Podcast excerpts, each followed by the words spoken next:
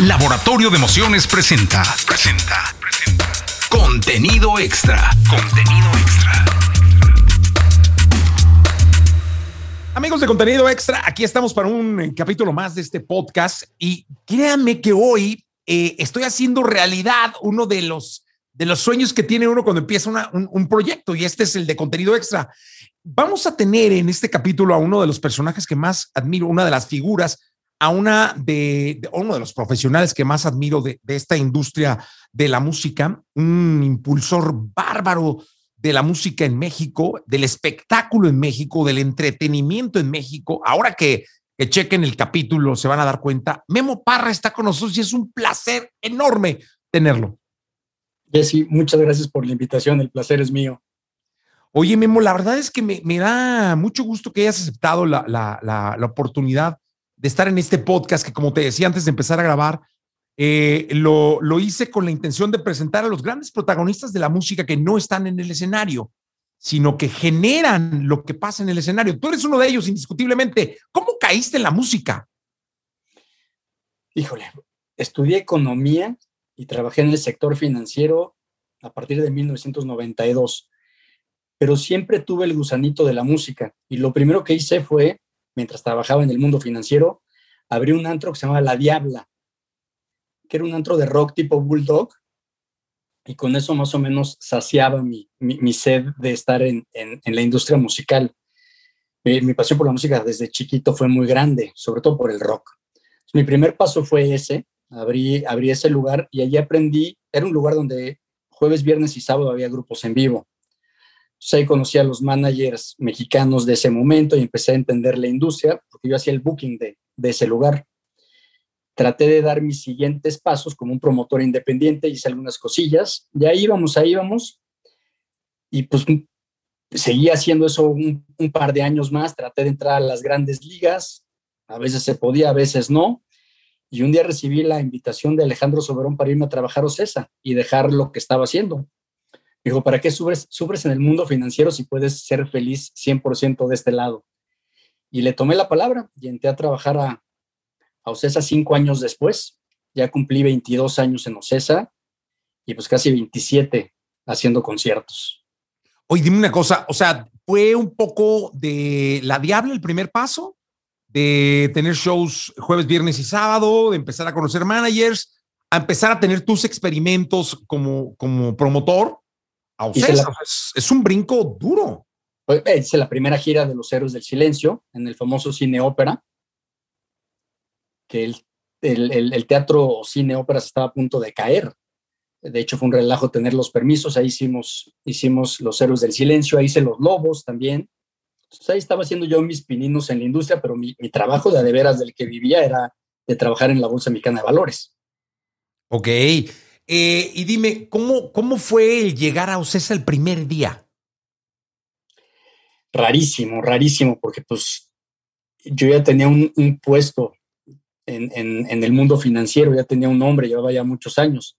De hecho, cuando le platicé a mi papá que renunciaba al mundo financiero para irme a mandar faxes a los 30 años a Ocesa, eh, o sea, no lo podía creer, no puedo decir lo que me dijo, pero no lo podía creer.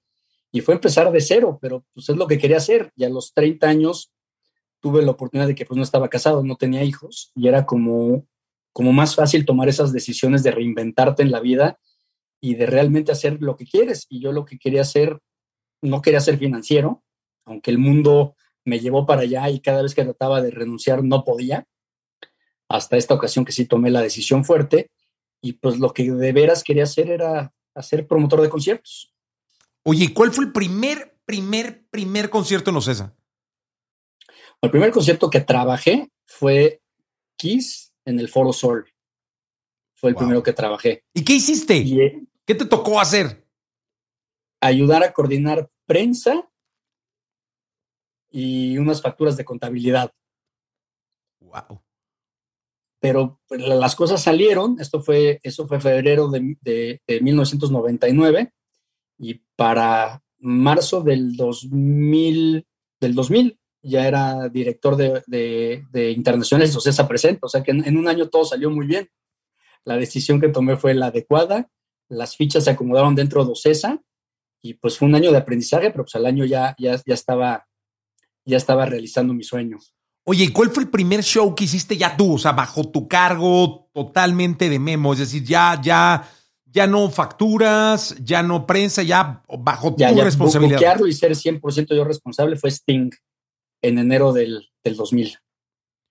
Oye, y cuando haces este tipo de shows, ¿conoces al artista o solo al manager o, o cómo es la situación? Porque luego me he dado cuenta que, que, las grandes estrellas respetan mucho a los promotores, es decir, le tienen un lugar muy, y un cariño muy especial a quien los contrata, a quien los lleva, los trae, pero yo no sé si luego al promotor le dé oportunidad de, a este nivel, aquí Sting y todos los que has hecho, que ya vamos a platicar, de conocerlos. Es, es depende, es depende. Eh, hay promotores que les gusta mucho ser, hacerse amigo de los artistas y hay promotores como yo que a mí me gusta hacerme amigo de los managers y de los agentes. Yo tengo mucho, mucho, muchos más amigos agentes y managers que artistas. Eh, me gusta más el camino corporativo con ellos, de hacer una amistad con ellos que con el artista. Sí tengo algunos que son, que son amigos, pero, pero te repito, mis verdaderos amigos en la industria son los managers y agentes. Oye, Memo, y es que empezar en un, en un, en un puesto como este, con los presupuestos, me imagino que los proyectos que, que te marca un reto como dirigir la parte internacional de una compañía como es Ocesa, debe ser algo complicadísimo. ¿Cuál es el año que más eventos hiciste en tu vida? Debe de haber sido el 2016.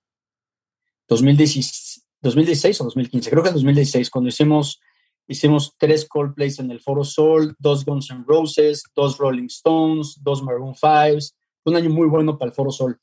Eh, obviamente ya estábamos creciendo en festivales, ese, ese, fue un gran año.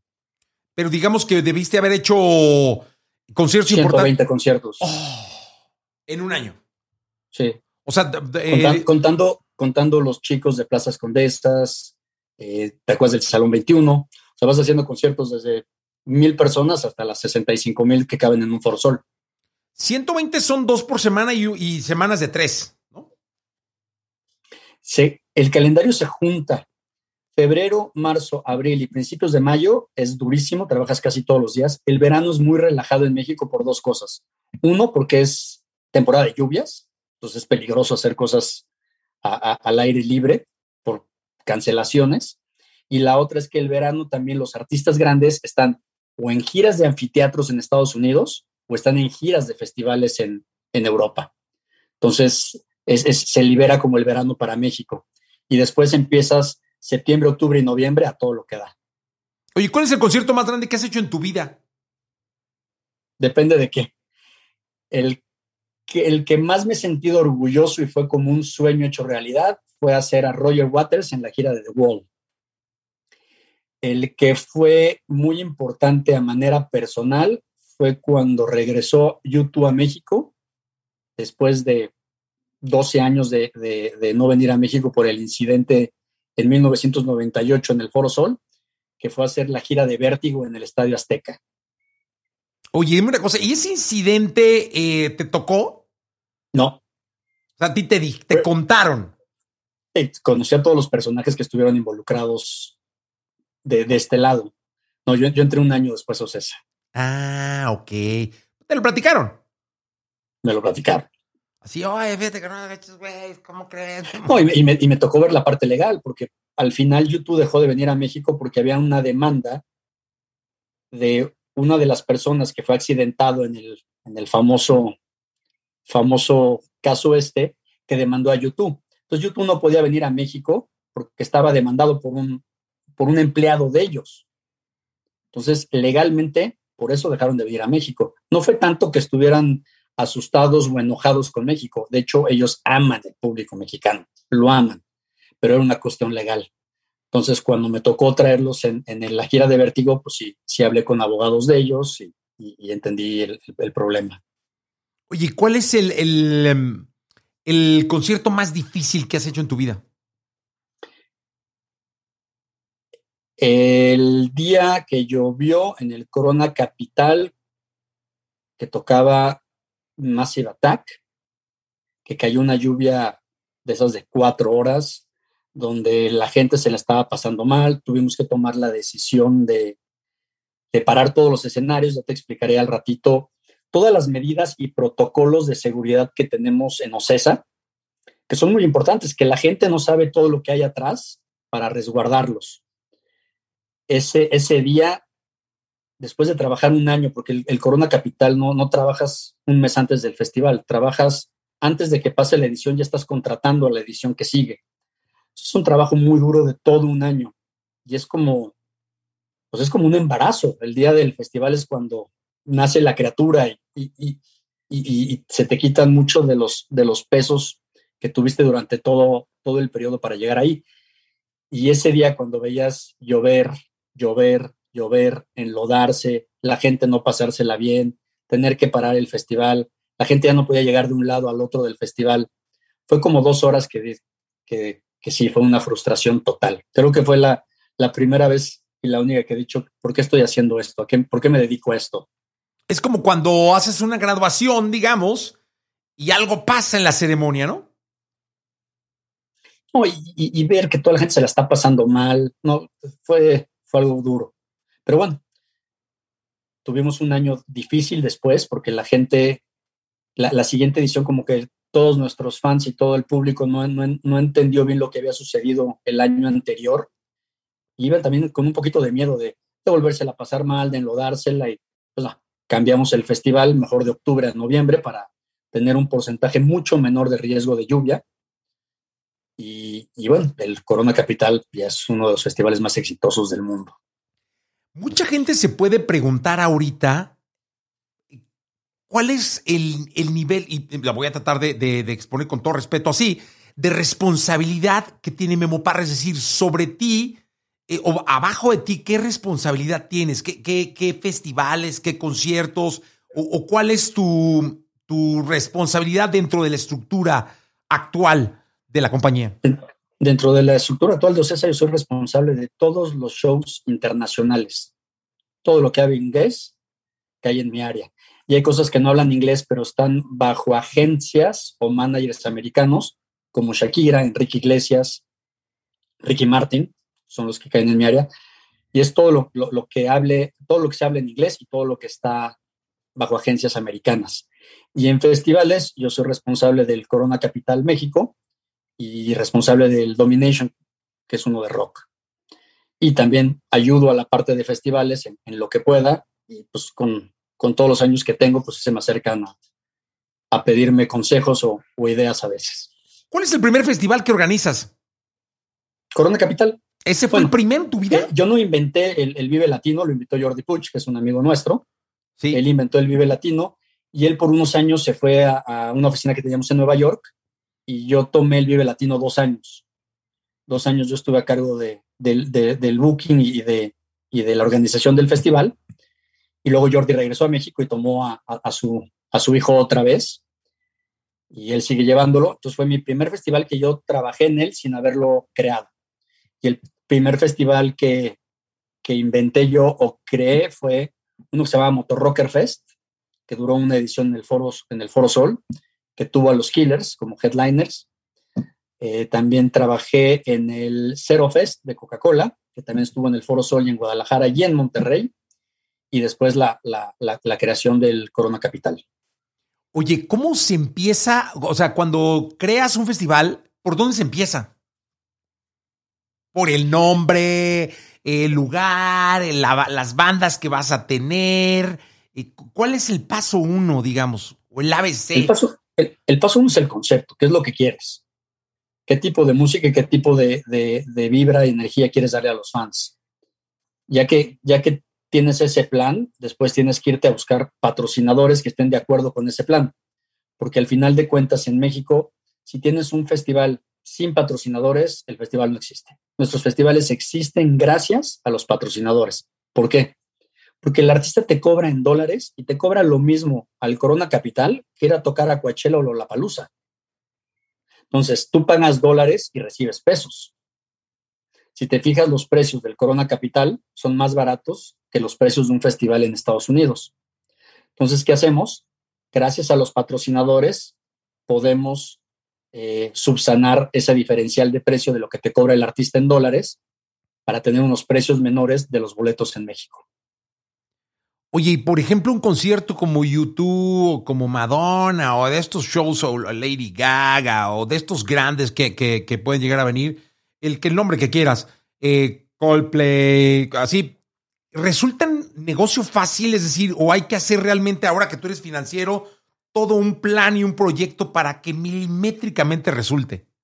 No, totalmente, totalmente. Al final es, es como cualquier negocio. Tienes ingresos y costos. Si no calculas bien tus ingresos, ya no salió el negocio. Si no cuidas tus costos, ya no salió el negocio. Y lo más importante de todo es qué precios vas a poner para poderle pagar al artista lo que quiera sin que esos precios sean un factor que hagan que la venta no se efectúe. Es decir, si un artista te dice quiero ganar 10 millones de dólares y tú le dices, ah, pues ok, te los voy a pagar y pones los precios para que para que tengas la taquilla para poder pagar esa, esa garantía, los precios van a ser muy altos. Y por más que seas Rolling Stones, YouTube, el que tú quieras, los boletos no se van a vender. Entonces tienes que encontrar el precio correcto para poderle pagar al artista lo que él quiere. ¿Por qué? Ese es como un mito que todo el mundo cree que Ocesa pone los precios. Y no es cierto, no es que un día nos levantemos y decimos, ay, hoy queremos ganar mucho dinero, vamos a cobrar carísimo.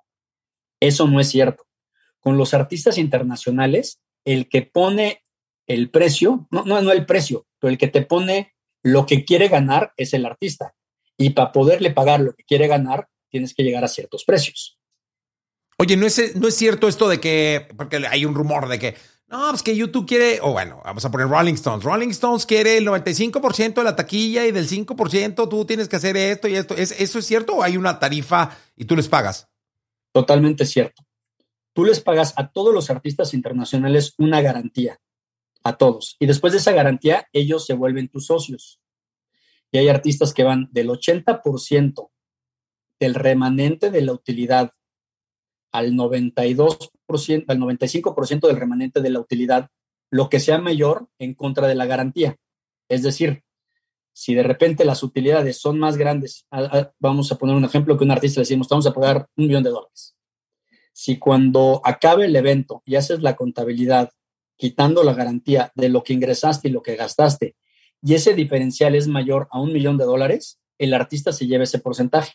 Si no es mayor, el artista se lleva su, millón de dólares. Entonces, lo que te dice es que pues, es un negocio muy complicado y muy riesgoso, porque para arriba, Ocesa va de socio con el artista y las utilidades están topadas porque el artista se lleva una parte de eso. Pero para abajo, pues esa va solito, porque tienes que pagarle al artista. Entonces, si el show va muy mal, pues hay que pagarle su garantía al artista. Si el show va muy bien, tus utilidades tienes que repartirlas con el artista. Y así es en todo el mundo, no nada más México. Así se maneja la industria internacional. Oye, yo siempre he dicho que, que el promotor es un ser muy especial, es decir, eh, así como los que hacemos radio o, tenemos la oportunidad de estar de un, micrófono, podemos llegar a ser un seres con cierto don. Ustedes también, caray, porque tienen como la, yo siempre he dicho, tienen un caparazón en el corazón, en el, en el ánimo para estos cálculos que me imagino. O sea, tú te das cuenta días antes qué va a funcionar y qué no va a funcionar, ¿no? No, no, sabes desde el momento que sales a la venta. En el momento que sales a la venta, a los 10 minutos ya sabes el patrón de cómo estás vendiendo por secciones, por precios, y ahí ya sabes exactamente lo que va a pasar. Sabes si estás en problemado, si hay que trabajar mucho en el evento o si es un hit. Y al final de cuentas, el ser promotor necesitas dos cosas muy importantes. Una es tener pasión por la música. Si no tienes pasión por la música, este es, este es un muy mal trabajo porque, pues, como lo acabas de decir, trabajas cada tercera noche. Entonces, los días tienes trabajo de oficina y en las noches tienes trabajo de, de, en, el lugar. Entonces, tu vida personal sí es, sí es complicada porque tienes mucho trabajo. Entonces, tienes que tener esa pasión por, por la música, entender la música y tener esa, esa eh, como dicen, ese gut feeling, como dicen en Estados Unidos, ese estómago para poder decir, no, pues Kiss yo creo que vende un Palacio de los Deportes o yo creo que Kiss vende un Foro Sol. Entonces tú tienes que atinarle a lo que crees que el artista va a vender. Y la otra que es muy importante es matemáticas. Al final todo esto es un negocio y tienes que tener unas matemáticas muy claras, muy avanzadas y muy a la mano. Eh, por ejemplo, para mí uno de los mejores promotores de México, don René Reyes, que tú conoces. Sí, cómo no. Él, él está viendo para un lado y con la mano derecha tiene una calculadora de contador y está sacándote los números. Entonces, al, final sí tienes que tener una, parte matemática bien importante. Oye, y, luego yo los veo en los conciertos a ti, a, los promotores que yo digo, caray, ellos pudieran estar en primera fila bailando, brincando con su familia, sus cuates, echándose un chupe y no, de un lado para otro, para otro. ¿Alguna vez has disfrutado de un concierto así que te sientes y digas, esto yo lo hice, yo estoy tranquilo, salud? O, siempre estás como te vemos de un lado para otro, corriendo? No, los shows que quiero disfrutar, me voy a verlos a la gira de Estados Unidos antes de que vengan a México. o sea, no los ves, no son los tuyos. Por ejemplo, si, si, si va a venir, por decir un ejemplo, Roger Waters, me voy a verlo antes a Estados Unidos para disfrutar el show, tomarme mis cervezas y luego ya, ya aquí en México trabajo. Porque al, final pues, eres responsable a la mano del equipo de operaciones de OCESA de que pues, todo salga bien, de que la gente esté a salvo, que empiece a la hora que tiene que empezar, todo lo que tiene que ver con operaciones. Y por el otro lado, tienes que llevar las relaciones con el artista, porque el artista siempre viene o su manager o su agente. Entonces, tienes que ser eh, sociales con ellos, platicar con ellos, atenderlos, ser su amigo. Y luego por el otro lado tienes eh, lo que estamos platicando hace ratito, la contabilidad. La contabilidad sale el día del show el día que acabe el show, el artista ya sabe si se lleva ese bono o esa sociedad o no. Entonces, en los shows grandes de estadio, empiezas a liquidar ese evento un día antes y terminas a las 12 de la noche, una de la mañana del día del show. Oye, dime una cosa, este, porque siempre veo que tú siembras un año, digamos, un, Corona Capital, ¿no? Tú, tú, me dices que trabajas un año. Eh, esto de la pandemia fue brutal, es decir, la industria se vino, se vino abajo. Fue, debe haber sido mucho más complicado reprogramar y reestructurar sin estar conscientes cuando volvías a empezar, cuando tenías que volver a empezar, ¿no? Yo creo que tenemos problemas de internet. No sé si tú me escuchas. Perfectamente bien. Ah, ya, ya, ya regresó, ya regresó. No, no, fue, fue, fue algo financiero, mental para toda la industria financiero, pues por el hueco que, que, se creó. Porque acuérdate que aquí trabajan tanta gente, eh, por ejemplo, en, un show del Foro Sol o en un festival, en un festival trabajan más de 6 mil personas que no están en nómina, que ese día cobran. Entonces, pues tienes que, se quedó sin, sin trabajo los stagehands, técnicos, eh, eh, los lobos, seguridad, doctores, policía, medios. hay mucha, mucha, mucha, mucha gente en la industria que son, son trabajadores por evento, eventuales, que no están en nómina. Entonces, el, el, hoyo fue muy, muy, muy duro y sigue siendo muy duro para ellos.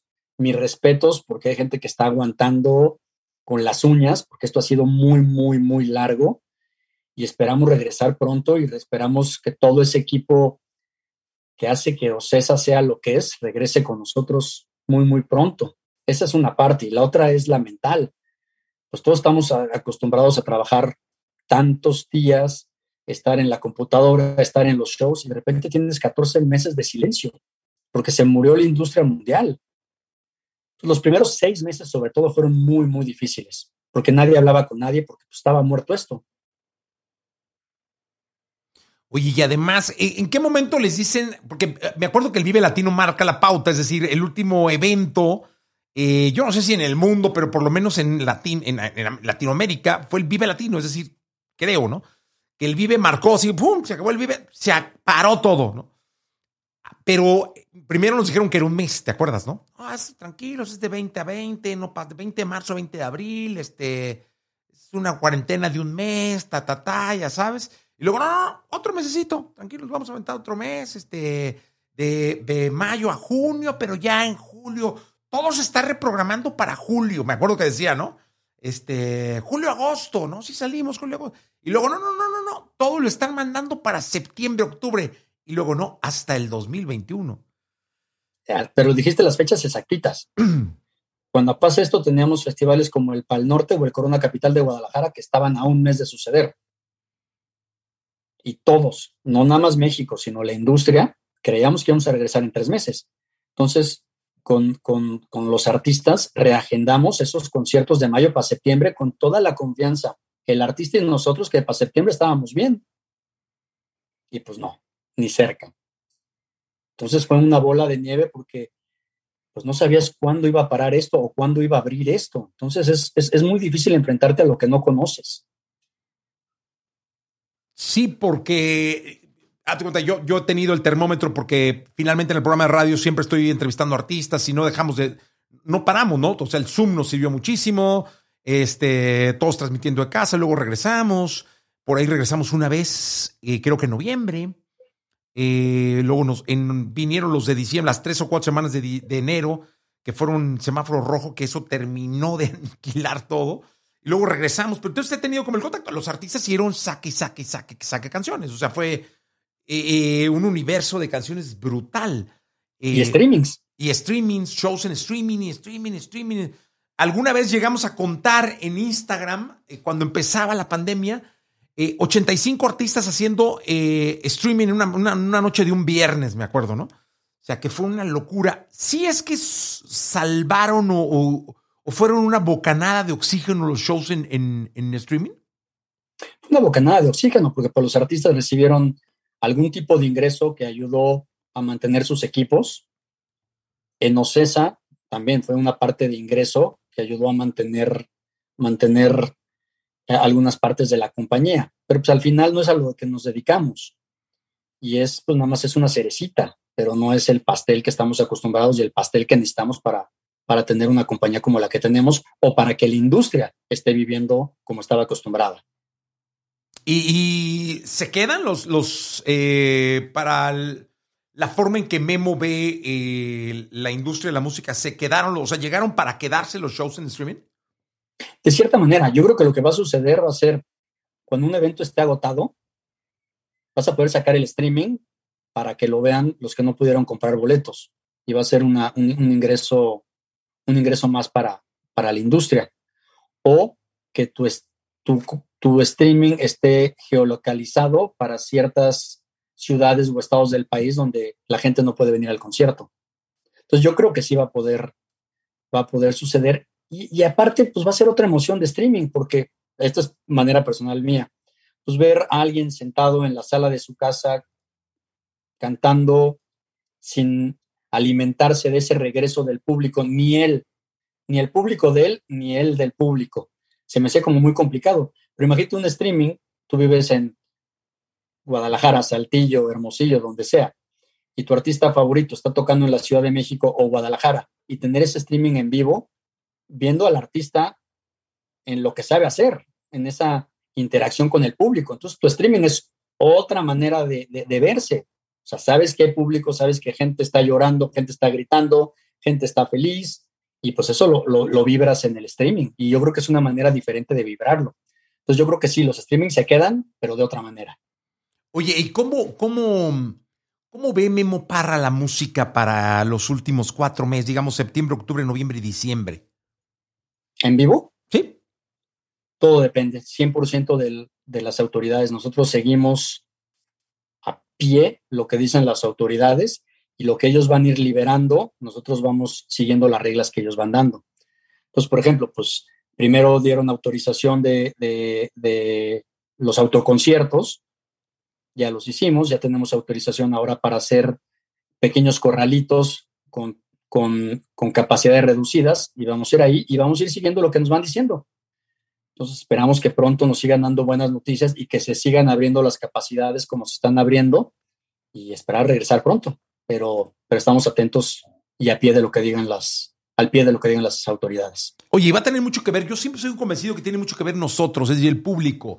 Los que vamos al concierto tiene mucho que ver de, de nuestro comportamiento, que nos apeguemos a las medidas que nos dicten ustedes como, como, como organizadores para que esto siga avanzando. Porque si nosotros somos los primeros que rompen de alguna manera las reglas, pues es, somos nosotros los que estamos poniendo en entredicho la continuidad, ¿no? 100%. De hecho, eh, yo hablo con muchos clientes en Europa y en Estados Unidos. Y en, Estados Unidos ya la, máscara ya se la quitaron porque pues la mayoría están vacunados o ya llegaron a un momento de hartazgo. En Europa tienen otros problemas, pero muy pocos me creen que en México, por lo menos en la Ciudad de México, sales a la calle y todo el mundo tiene máscara. O sea, pasas por una construcción y ves a los maestros con máscaras, ves el transporte público y se están bajando con máscaras. No tanto los comercios que te hacen entrar con máscara, sino que ves a la gente realmente caminando en la calle con máscara. ojalá que sigamos con esa tradición, esa educación, esa, esa manera de vivir, porque yo creo que cuando regresamos a los conciertos, una parte va a ser esa, va a ser todos los protocolos que tengamos que seguir con los lineamientos del gobierno y el comportamiento nuestro tiene mucho que ver. Oye, Memo, quiero que nos expliques algo y digo, de manera factible, yo lo sé, pero quiero que tú lo pongas en contexto para la gente. Y dice la edición número 32 de los Polestar Awards, eh, dice lo siguiente, el Corona Capital y el EDC de la Ciudad de México son reconocidos entre los más importantes festivales musicales de la década, pero explícanos qué es Polestar eh, y qué son los Polestars Awards. Polestar es la Biblia de la industria de la música en vivo. Es lo más importante que hay. Haz de cuenta que es el billboard de la industria grabada. Exactamente el mismo tamaño. O sea, por eso son los Billboard Awards y por eso, bueno, ahorita ya no tanto, pero años pasados, dependiendo de cómo salieras en las listas de Billboard, era como te iba. Y era la medición de la música, era la manera de medir la música, dependiendo de los listados de Billboard. Polestar es lo mismo, pero para la industria de la música en vivo. O sea, es la Biblia de la Biblia.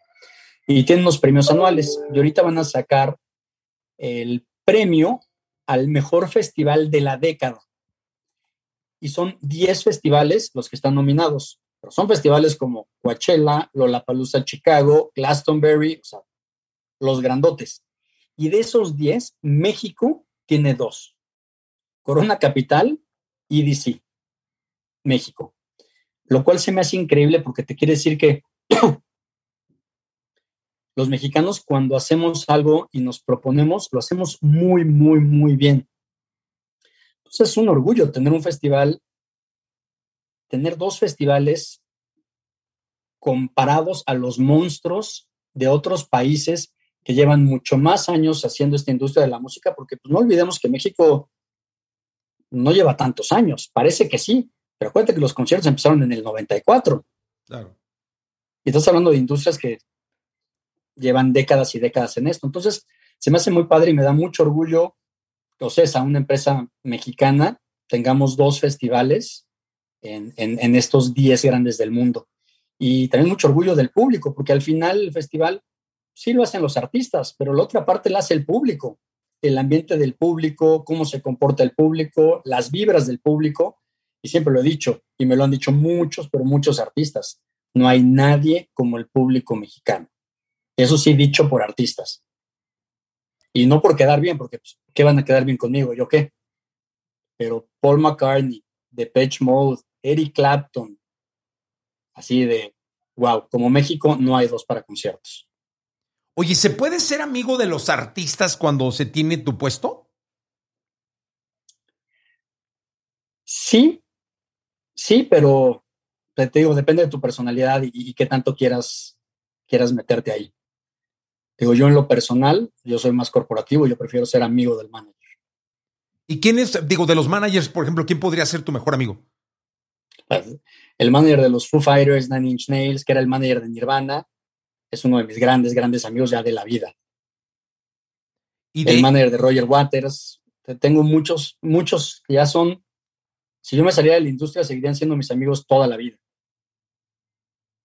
Oye, y, por ejemplo, porque una de las características de nosotros los que trabajamos en la música es que somos seres emocionales, estés en la función en la que estés, es decir, eh, muchas veces sale más de aquí que de acá, eh, decisiones, eh, conceptos, ideas, creatividad y demás, ¿no? ¿En qué sueña Memo Parra? Muy buena, buena, muy buena pregunta. Muy buena pregunta. lo que más me importa es, después de tantos años, que me siga llenando lo que hago como me ha llenado todos los años. en el momento que, que ya no sienta lo que, lo que vibro en hacer esto, tengo que retirarme en ese momento. Porque es como cuando platicas con alguien y te pregunta qué te dedicas y le dices, te dice, tienes el mejor trabajo del mundo. Y sí es cierto, es el mejor trabajo del mundo, pero al mismo tiempo es, es muy, pero muy, pero muy matado. Oye, y si te dijeran, por oye, Memo, ¿sabes qué? Pues ya te vas a dedicar, o sea, no sé, un duende o un ángel o lo que fuera, ¿no? Ya te vas a dedicar a otra cosa, vas a ser feliz, pero vas a ser el último show eh, antes de dedicarte a otra cosa, ¿no? ¿Cuál sería? No te lo voy a decir por el, te lo voy a decir por varias cosas. Por el artista, por trabajar con el equipo del artista. Al final de cuentas es como cualquier industria.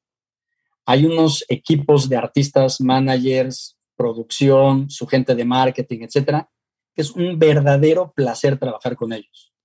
Y hay unos equipos que tienes que trabajar con ellos porque pues, hay que hacer el negocio, pero que prefieres las mazmorras a tratar de hablar con ellos. O sea, que tienes que tragarte y, ponerte derechito y pasártela mal, porque hay gente muy prepotente, hay gente muy grosera, hay gente que trata de quitarte hasta el último centavo. Es, es un negocio complicado en algunos lados y otros no. Entonces, si fuera mi último concierto, quisiera trabajar con la gente que más me ha gustado trabajar en estos 22 años. Definitivamente sería o de Patch Mode, que ha sido uno de mis momentos más increíbles como promotor, tanto por la banda, por como su manager y su gente, o yo creo que también sería Roger Waters, por también por su equipo. Nah, pues serían dos mega contra ah, y los Stones. Y los Stones. Los Stones son. Como digo yo, es más fácil hacer un show de los Stones por lo agradable que son todos, no tanto ellos, pero su equipo. Ah, déjame ver una cosa, y esto es muy cierto. Muchas veces, como es el artista, se refleja en todo el equipo. Y esto es 100% real. Si el artista es humano, el artista es, es, es es una buena persona o por lo menos le gusta que la gente esté bien, se permea todo el equipo. Si el artista es una basura, todo el equipo es una basura. Oye, dime una cosa, es lo que te iba a decir, yo creo que con equipos como los Rolling Stones, pues es gente que debe tener con ellos cualquier cantidad, ya es como una familia, una gran familia, ¿no? Es una gran familia, tratan de ayudarte en todo, tú tratas de ayudarlos en todo, no hay dramas, es que las cosas salgan bien y sobre todo que todos nos divertamos. Y aparte deben tener como muy claro el negocio, ¿no?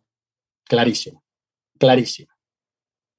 Oye, y de los grupos nuevos, eh, ¿cuál es la banda o cuál es el grupo que tú dices, no, estos me, me, da la intuición o me da el olfato de que estos pueden llegar muy grande? Híjole, ahí viene, ahí viene un gran problema, según yo. Como grupos ya están, ya están muriendo. Si te fijas, y te voy a mandar un artículo de Rolling Stone donde vienen los, según la revista Rolling Stone, los próximos 25 grandes artistas en la música. No hay un solo grupo, todos son solistas. Todos son solistas. Entonces, el problema es que es un género y negocio diferente el solista al grupo son muy pocos los solistas que duran muchos años. Y es un cambio en la industria que se está dando de manera muy, muy importante. Y sobre todo en, la duración de los, de los artistas. Por como están sacando los sencillos, ya no hay ciclos como antes de que sacabas un disco, era un periodo de un año, te ibas de tour, apoyabas ese disco. Ahorita ya sacas música cuando quieras. Y también, pues es, debe ser muy difícil para las nuevas audiencias y generaciones que a mí ya me cuesta muchísimo trabajo, el poder oír tanta música nueva, porque pues ahorita hay plataformas donde está todo abierto y donde puedes oír lo que quieras. Ya no es como antes que entre el radio, MTV y algunos medios te marcaban lo que estaba sucediendo. Entonces, el abanico es súper, súper abierto y por ende las cosas duran mucho menos. Fíjate que justo en el podcast hemos hablado con managers, eh, compositores, isqueros y lo demás. Y uno de los temas recurrentes es que se digitalizó la música, se llenó de algoritmos, ¿no? Es decir, ahora las plataformas digitales tienen un papel preponderante en el desarrollo de los artistas.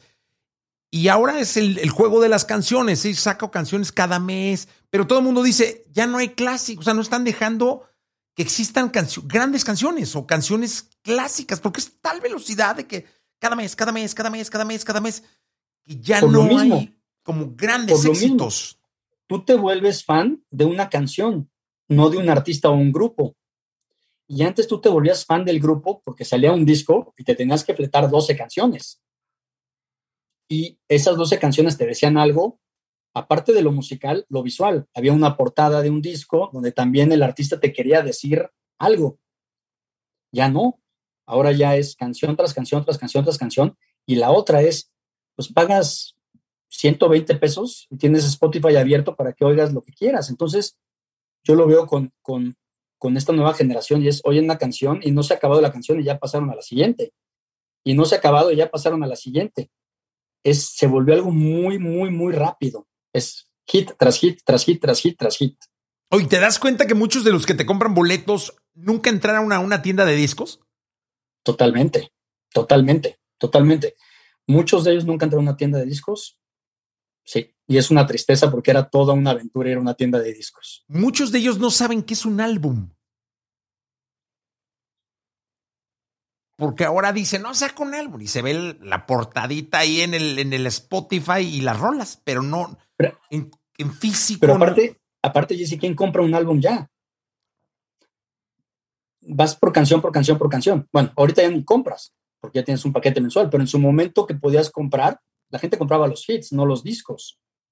Y ahora pues nada más es escuchar, o sea, pones tu playlist y ponme las 50 canciones, las top 50, y ahí te sigues. Oye, ya ni hablar de la 2 del lado B, ¿te acuerdas? No, es la lado B, no, el lado B ya no existe. no, no, no, no, no. Es más, muchos no van a entender de qué estamos hablando tú y yo ahorita. totalmente de acuerdo. ¿Qué es lo que, qué crees que sea lo que más vende un boleto para un concierto? Eh, la tele, la radio, la prensa, las plataformas, YouTube, eh, todo en conjunto, eh, la estrategia digital, el Facebook, Instagram, o, qué crees que sea lo que, o depende el artista, qué crees que sea lo que realmente hoy en día detone una venta de boletos? Obviamente depende del artista, porque depende de su género y, y la edad de sus fans, es a donde te vas a anunciar. Yo sigo siendo un fiel creyente que que radio es sumamente, sumamente importante. El periódico está muerto, cuando antes, hace todavía 10 años, la página del domingo del, periódico era donde anunciabas los shows grandototes y era una página completa para anunciar a, los Stones o anunciar a Peter Gabriel o, es más, había hasta carteleras. Eso, eso ya murió. Pero el radio para mí sigue siendo muy importante y pues, obviamente ya todo lo digital. Eh, para, por ejemplo, para un artista como los Stones, ¿qué sería? Los Stones es radio, radio, radio, radio, mucha televisión y mucho digital. Eh, o, sea, el mix depende de, el mix de, medios para dependería bastante de, los artistas, ¿no? Claro, y digital pues es diferente, no, no vas a anunciarlos en, a los Stones en, en YouTube, pero los vas a anunciar en noticieros o programas eh, vía digital anunciando el concierto. ¿Y dónde escuchas música, Memo? Spotify, tengo que estar lo más pegado a lo nuevo para poder seguir entendiendo lo, lo, que está pasando, porque esto va a pasos agigantados, agigantados. Lo que hoy gusta, mañana ya no. Es muy complicado. ¿Y ves videos? No, eso sí, ya casi no. O sea, los extraño mucho. Sí, cómo no. Claro, claro, claro. O sea, realmente te vas a las listas de Spotify y ahí vas viendo qué está moviendo. Y leer todo lo que pueda. Leer todo lo que pueda de todas las revistas en el mundo de, música. ¿Y de quién eres fan? Mi Además de los astros. Tengo que escoger tres. The Cars.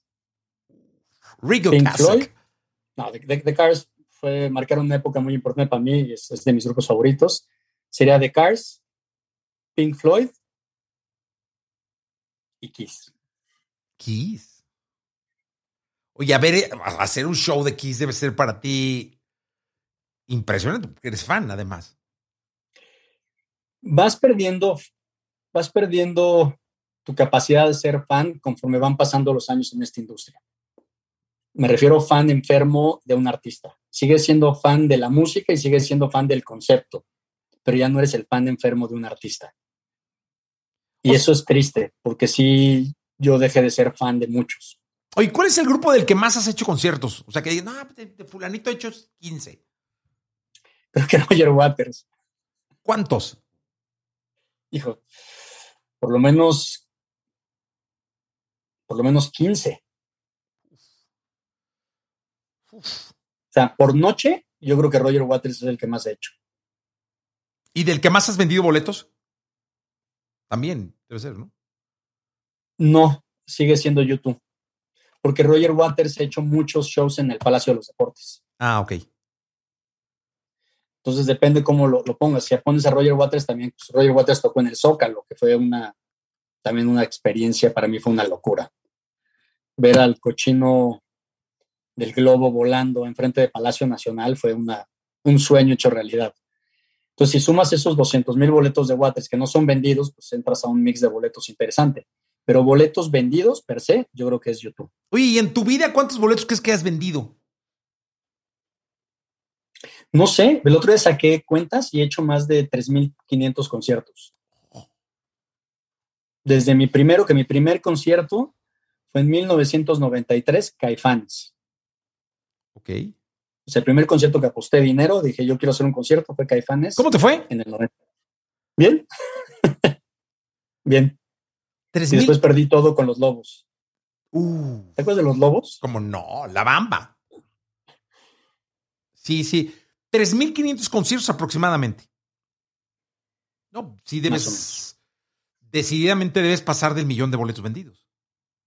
Sí, es más fácil. No, no, mucho más mucho más, porque un, Corona, o sea, promedio hay seis foros soles por año, cada foro sol 65 mil personas. Estás hablando de 360 mil boletos ahí, más un Corona Capital 200, más otras cosillas, no, mucho más. Pues es que la verdad es que luego deberías de sacar esas cuentas, porque con eso de que eres financiero te puede salir. No, lo que estaría padre es cuando me retire hacer un libro de todo lo que hay atrás. No. Jamás pues nadie se imaginaría todo lo que hay atrás. Sería ¿Qué es lo que más te sorprende de lo que hay atrás? A veces, a veces el grid de los artistas es, yo creo que es lo que más me sorprende atrás. Oye, sí, sí. Y que muchos artistas aparentan ser lo que no son. O sea, sí he tenido un par de experiencias de artistas que dices, wow, si todo se lo debes a los de allá afuera. Claro. Eso es muy fuerte, ¿no? Es muy fuerte, es muy fuerte, muy fuerte. Y hay otros no, hay otros que son unos profesionales y saben que todo se lo deben. Es como cualquier, yo creo que cualquier cosa en la vida, ¿no? Hay buenos doctores, hay malos doctores, hay, hay de todo. Y, pues los artistas muchos se, se, se disfrazan o se pierden tras bambalinas. Y te repito, hay muchos que son unos genios que saben que todo se lo deben a sus, a sus fans y están todo el tiempo viendo cómo hacer mejor su trabajo en todos los niveles de su carrera. Hay otros que son financieros, o sea, que son negociantes, porque a mí me ha tocado estar con un manager, no digo nombres, y que el artista, ya ves que hacen sets que están en medio del, de la arena, ¿no? Y que el artista en un, en un, cambio que se meten a cambiar de ropa, le mande un WhatsApp, me, me dijiste que estaba lleno y hay un hueco en tal lugar, o sea, güey, ¿cómo? Sé perfectamente de quién hablas y si hace eso. sí, los dos sabemos quién es el manager y quién es el artista. Y si hace eso.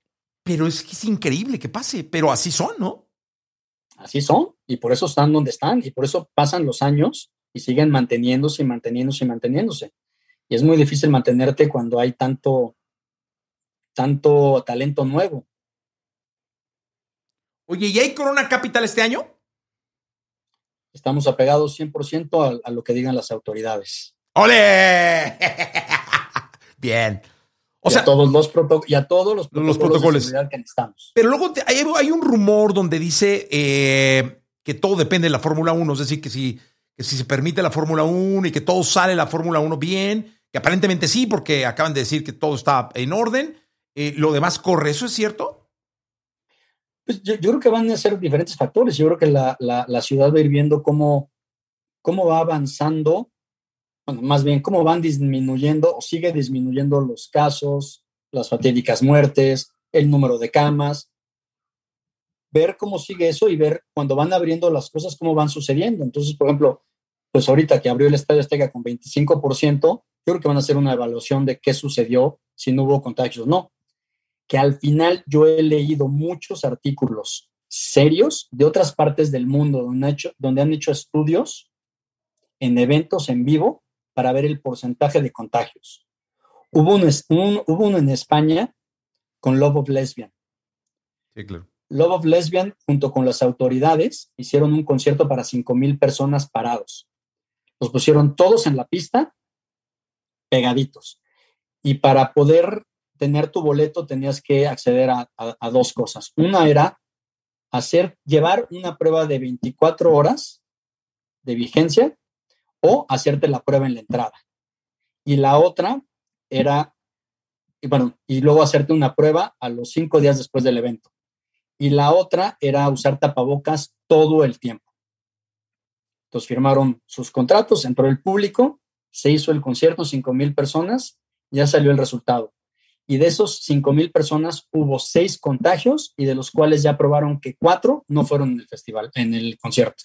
Ok, muy bien. Gran resultado gran resultado. Sí, y tiene mucho que ver con que realmente el compromiso de me hago el examen, en la entrada llevo un examen real, todo este rollo. Insisto, el, compromiso de la gente.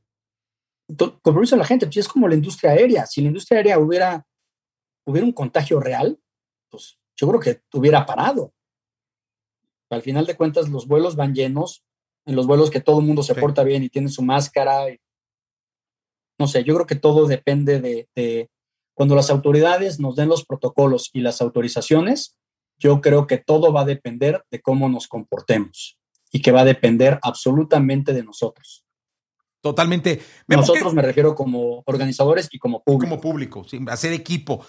¿Qué le recomendarías a alguien que esté o que quiera incursionar en la promotoría, en hacer conciertos? Lo mismo que hace poquito, bueno, no sé poquito, parece que fue poquito, pero te acuerdas que nos vimos en, en una universidad dando una... Sí, claro. Creo que, es más, esa fue la última vez que nos vimos. Sí, totalmente. Lo, mismo que digo ahí, es, es, increíble la, parte promotora, pero pues hay bien poquitos lugares, porque al final, pues no hay tantos recintos, no hay tantos grupos, no hay tanto dinero, no hay tanto público, no hay tanto para crecer aún mucho más esta industria que, que de por sí es muy, muy grande. Entonces, si quieres dedicarte a esto, tienes que dedicarte con un abanico abierto de posibilidades. De que pues a lo mejor no eres promotor, pero a lo mejor eres manager, pero a lo mejor eres, te gusta la producción, o a lo mejor te gusta la parte legal de la industria, que eso no hay mucho. Y eso también es bien padre. Entonces hay como muchos, muchos ámbitos que te puedes dedicar si es que la promotoría no la consigues por X razón. Estar abierto a cualquier, a cualquier posibilidad que te brinde la industria. Es decir, no, no, no obsesionarte con una cosa, sino tener la capacidad de fluctuar en lo que te vaya marcando la industria, el destino, la vida y qué sé yo, ¿no? Exactamente, exactamente.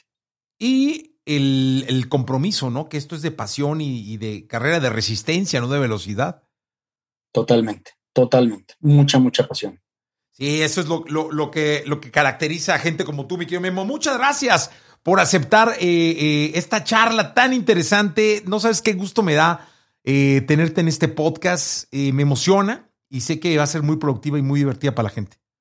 Al contrario, fue un verdadero honor estar contigo y, ojalá que pues, haya sido buena la plática y, si hay dudas o, hay más cosas, pues nos volvemos a juntar después. Oye, no, y además ojalá que, digo, la verdad es que el destino nos dé la oportunidad de vernos en el Corona. Ojalá, nada me haría más feliz. Sí, totalmente. Memo, gracias. A ti, mi Jessy, un abrazo muy grande. Gracias, Memo Parra con nosotros. Esto fue contenido extra. Chao. Laboratorio de Emociones presentó. Presentó. Contenido extra. Contenido extra.